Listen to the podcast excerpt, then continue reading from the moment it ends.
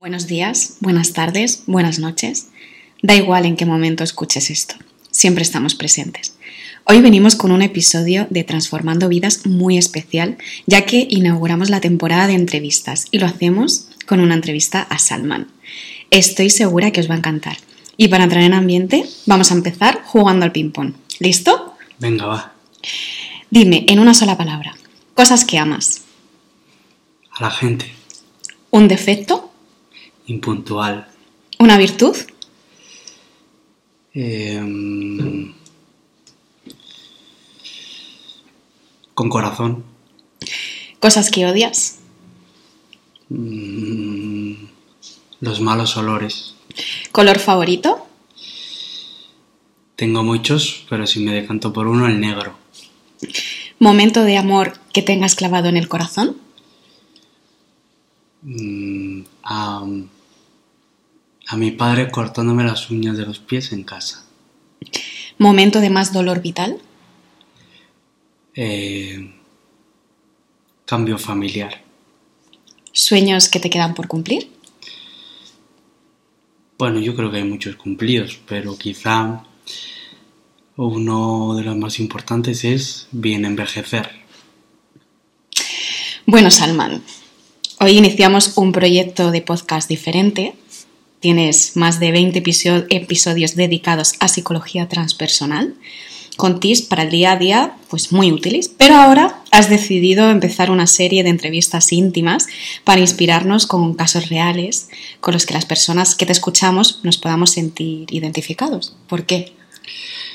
Porque creo que mm, tener referencias es importante. Yo siempre digo que escuchar la historia de otro nos ayuda a entender muchas veces la propia y esto implica que eh, a veces nos falta eh, esa otra mirada, esa referencia en el otro, ¿no? Que siempre vemos a los demás como el enemigo y no paramos muchas veces a, escuchar o a entender su historia. Entonces, esta, este nuevo formato está hecho para conectar personas y sobre todo conectar historias vitales que nos ayuden a vernos de otra manera. Bien, yo creo que vernos nos vemos todos, pero sentirnos nos sentimos poco en el mundo en el que vivimos y creo que mm, servirá para traer historias muy diversas, muy personales, muy profundas, muy íntimas y sobre todo temas que se hablan poco. Estos temas se suelen hablar en, en terapia, la intimidad, en un clima eh, muy muy privado y les vamos a poner luz y voz a,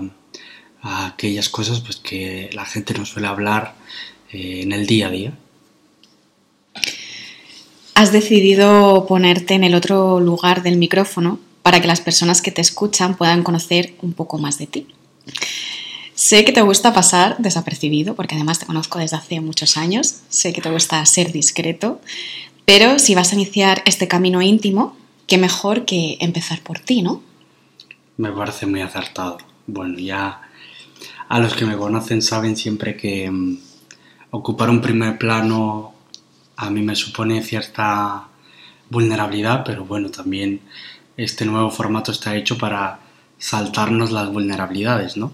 Si vamos a hablar lo incómodo y lo vulnerable de otros, pues tendré que empezar por mí, supongo. Me toca a mí hacer mi parte. Los que ya te conocen en sus procesos terapéuticos siempre dicen que tienes algún tipo de intuición que no saben identificar. ¿Cuál es el misterio que hay detrás? Porque nosotros hemos venido aquí a despelotarte y no esperamos menos, así que cuéntanos. Bien. Esto que muchas veces en terapia lo llaman estado intuitivo, y yo siempre digo que son sensibilidades y cada uno tenemos un formato de sensibilidad diferente, ¿no? Hay gente que es más visual, eh, más táctica, más estratégica, más emocional, eh, eh, más kinestésica. eh, cada uno tenemos un, formato diferente de conexión y creo que mm, sobre todo una de las habilidades es disponer el, el corazón a hacerlo de verdad, es decir, quien, quien aparece en consulta es bajo un cuidado y bajo un sostén, igual que, que si fuera alguien al que yo quisiera, pues que acudiría a terapia, trato a mis pacientes del mismo modo que me gustaría que me, que me trataran a, alguien al que yo quiero, ¿no? A un familiar, a un amigo, a un hermano, a mi pareja, pues exactamente igual.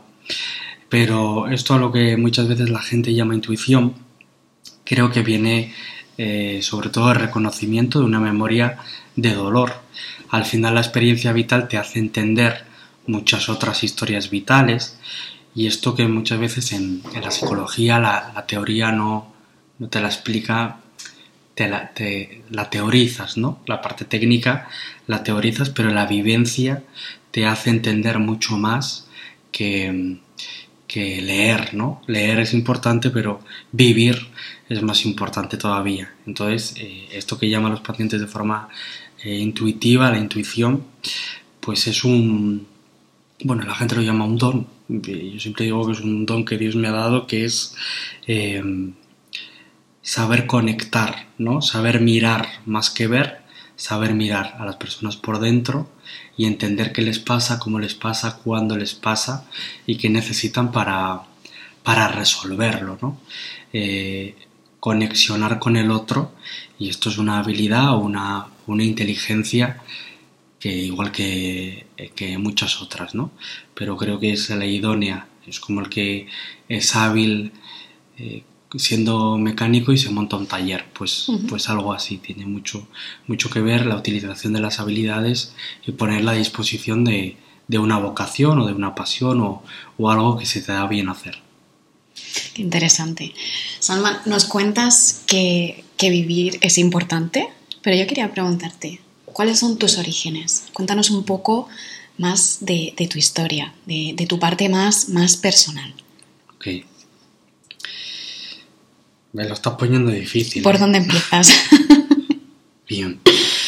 Pues eh, yo vengo una historia familiar que siempre digo que mm, he vivido muchos años como una planta trasplantada de maceta, ¿no? He tenido la oportunidad de vivir en un árbol, en un árbol generacional primero y después haber transmutado a otro árbol generacional segundo, ¿no?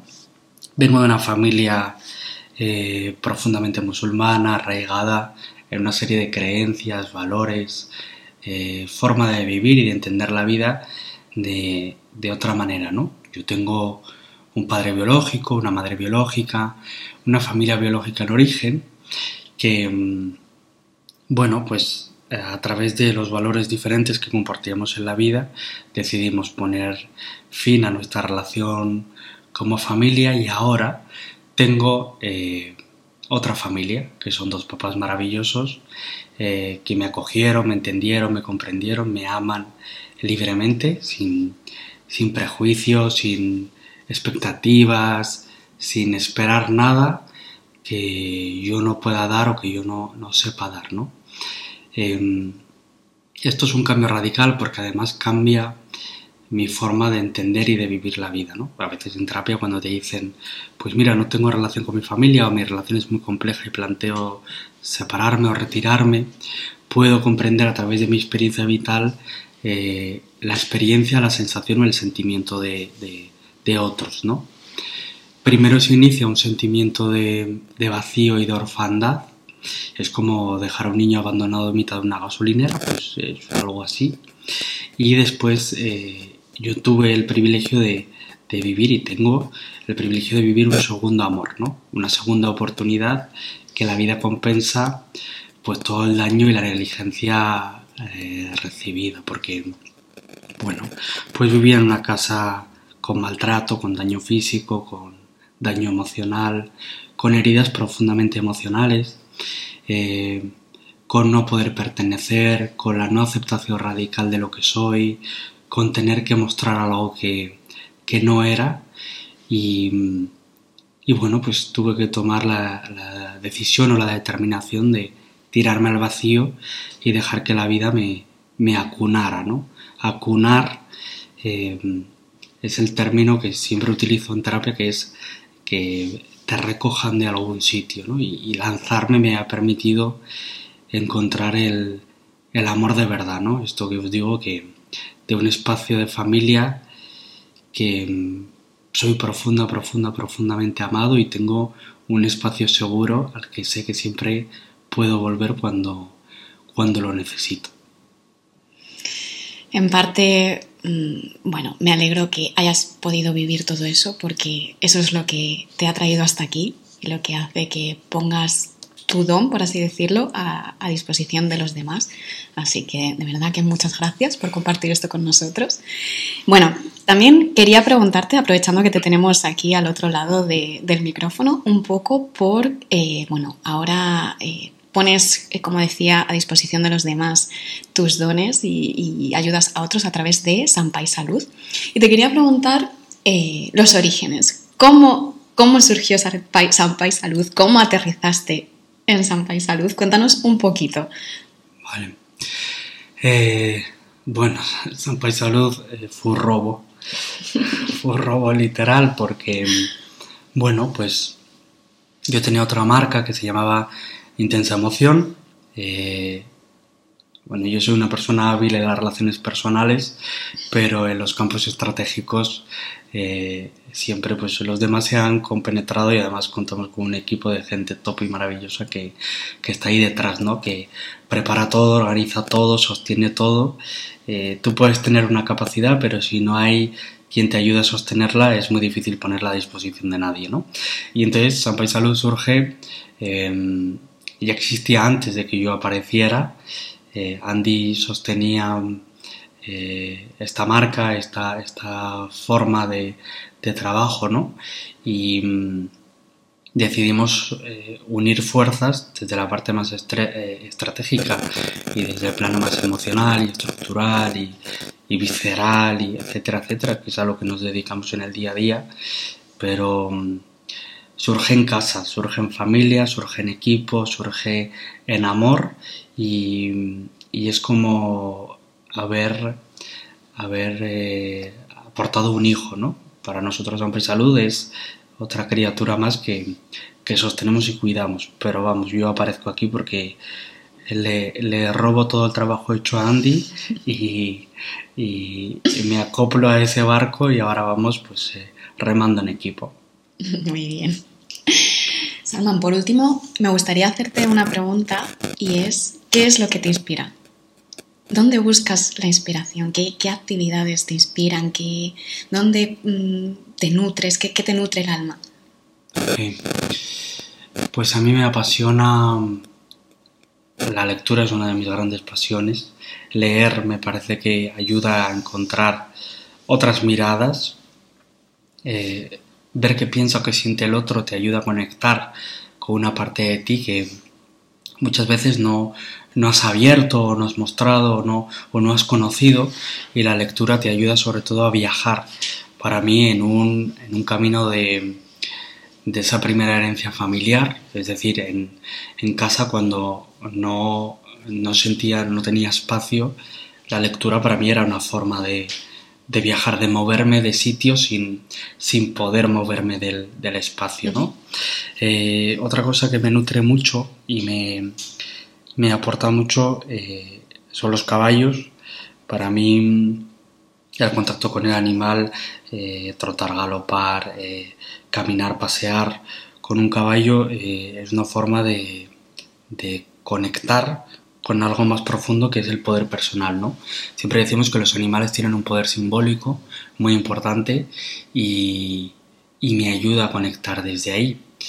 Otra cosa que posiblemente también me nutra mucho es la sensación de cercanía. Yo soy una persona eh, más tímida de lo que la gente piensa porque en terapia es, es otra cosa, ¿no? Me muevo mi espacio, mi terreno, eh, eh, pues con la gente que, vibra ¿no? en, la, misma sintonía y, y, me ayuda mucho a que los espacios en los que siento que, puedo sentirme recogido, que puedo sentirme sostenido, que puedo sentirme arropado, me resulta muy fácil esa, ese nutrirme. Yo soy una persona que de primeras puedo optar por una distancia y luego me voy acercando poco a poco hasta obtener eh, eh, confianza plena. Esto se debe a, los daños infligidos en la, infancia. ¿no? Si tú vives en una casa en la que sientes que eh, la información que recibes es no te puedes fiar de nadie, ten cuidado, la gente te va a engañar, confiar en las personas es un es un trabajazo, ¿no? Un trabajazo enorme y eh, para mí una de las cosas que también me nutre mucho es eso, es esa cercanía con la gente y ser capaz de escoger con quién quiero nutrirme, con quién no, eh, eh, quién me acoge y quién no, ¿no? Tener esos espacios de, elección personal. De acuerdo. Por último, me gustaría eh, preguntarte por algo y es que, bueno, dentro de esa timidez de la que nos hablas, sé que tienes una faceta muy divertida eh, de hecho, los que te conocemos en un, plano más personal mm, lo sabemos todos. Y sé que tienes eh, más de una anécdota eh, divertida que, bueno, que siempre que la cuentas pues es súper, súper divertida. Y bueno, me gustaría saber si puedes compartirnos alguna, alguna que, que tengas así, que se te ocurra. Mira, hay, hay, hay un montón, o sea, hay un montón porque mm, bueno, tanto a nivel personal como a nivel eh, profesional, ¿no? Pero siempre hay una que me resulta muy divertida, que es una, eh, una sesión con una paciente. Eh, bueno, pues ella estaba tumbada en la camilla meditando en, proceso prácticamente de trance, ¿no? Estaba muy concentrada, como muy, muy, muy colocada ahí, ¿no? En querer encontrar a través de la meditación sus respuestas. Y entonces cuando empezamos País Salud no es lo que soy. Yo empecé en un, en un almacén con una ventana diminuta, eh, enano, enano el espacio, pues eh, os podéis imaginar, era la trastienda de un almacén. Eh, y entonces esta paciente, bueno, pues se tumba la camilla, yo enciendo un incienso, entonces el incienso empieza a movilizar, a hacer humo, etcétera, etcétera, etcétera. Y entonces cuando la paciente está en trance muy profundo, yo apago el incienso y lo meto dentro de la papelera. en la papelera había, había eh, pues, papel y esto se, la papelera se empieza a incendiar. entonces se empieza a incendiar, eh, la paciente totalmente dormida, empieza a salir una humareda la paciente tose, hace, pero ella continúa. Hay una, hay una eh, humareda horrible.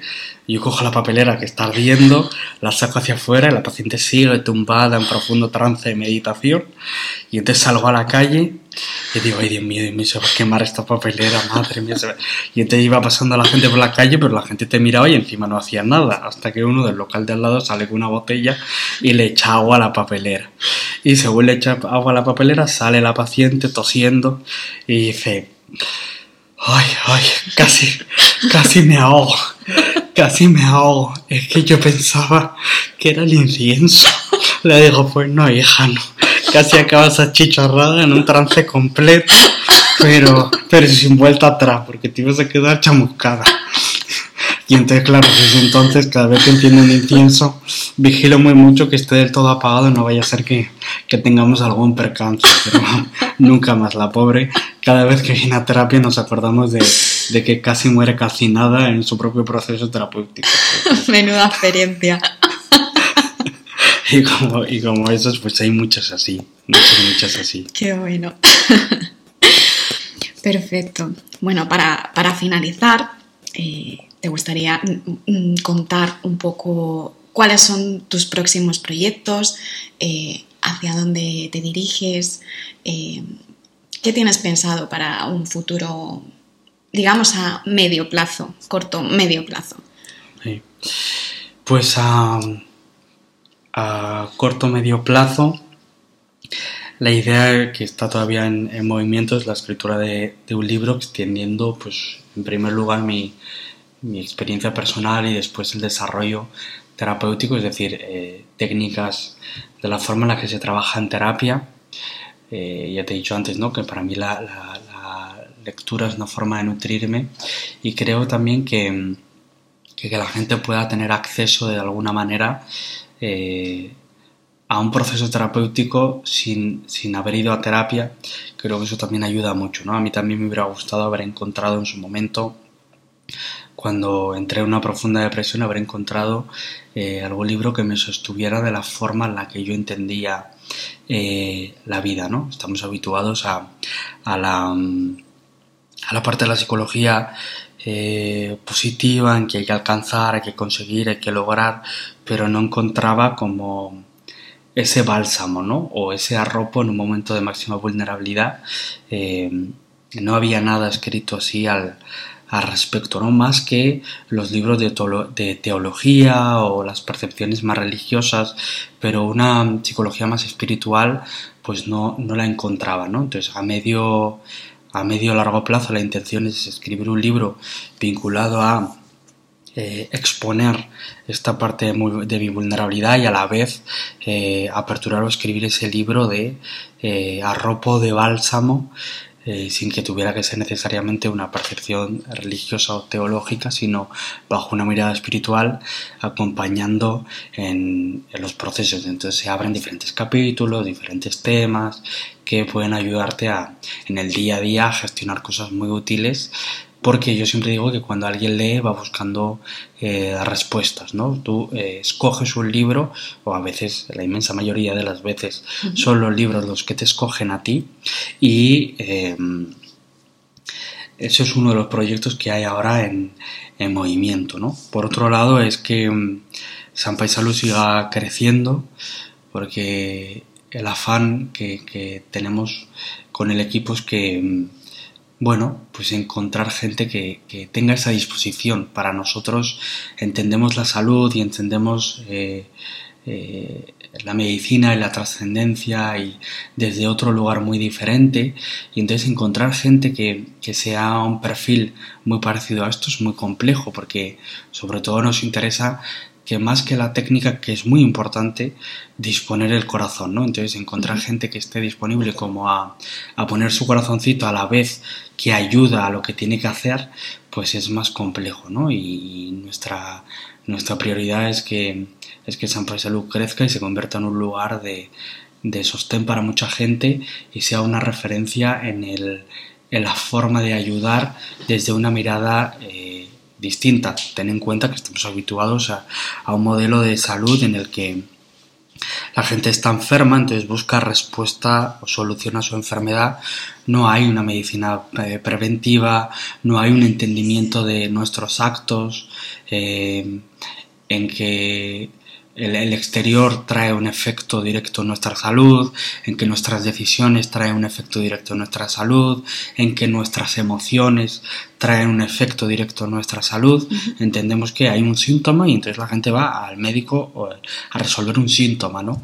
Para nuestra forma de entender la medicina es ahondar desde la parte más profunda y buscar cuál es la causa o el origen para encontrar la mejor de las respuestas, porque esto también es, otro rollo, es decir, em, que tu acné no es igual que, el, que otro acné porque se emerge de una forma diferente, que tu gastritis eh, no es igual que la de otro, es decir, todos los cuerpos son muy diferentes porque todas las mentes son muy diferentes porque cada uno de nosotros se movilizan sus emociones de un modo diferente.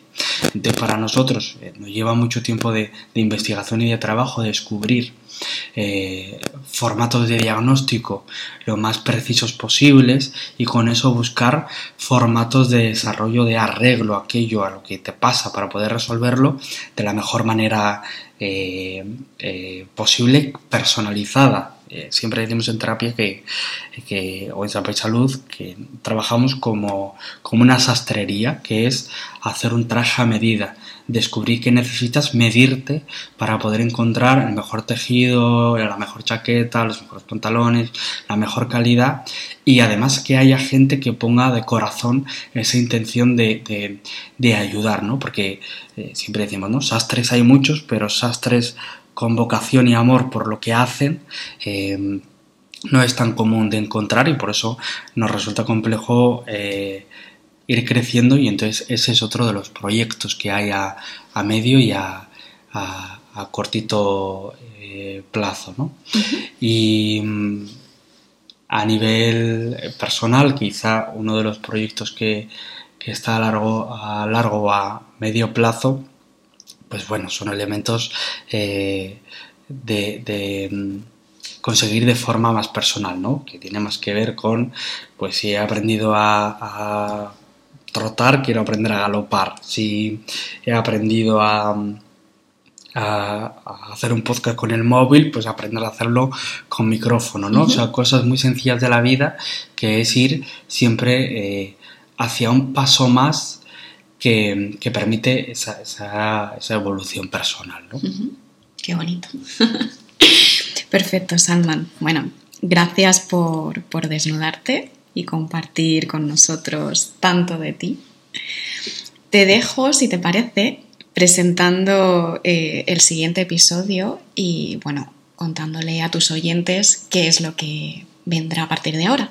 Ok.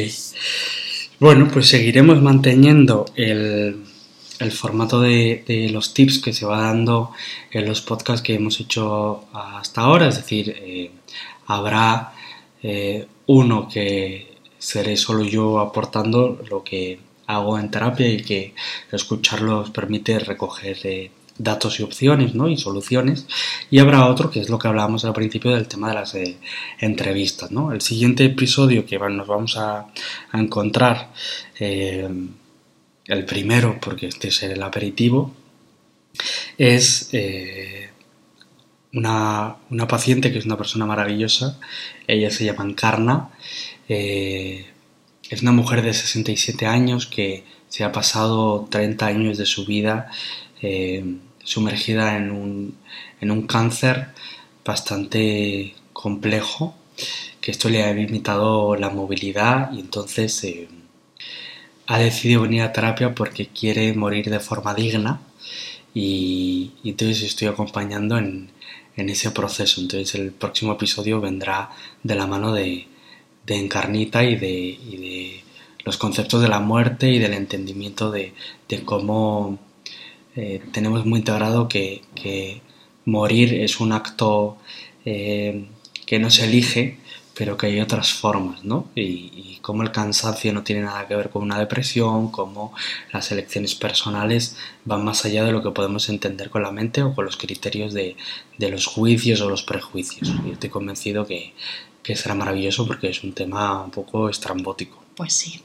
pues estamos deseando que llegue ese episodio.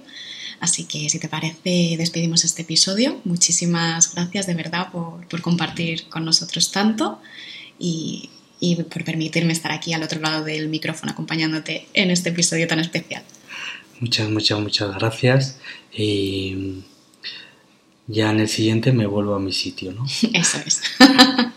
Gracias chicos y como siempre, hasta la próxima.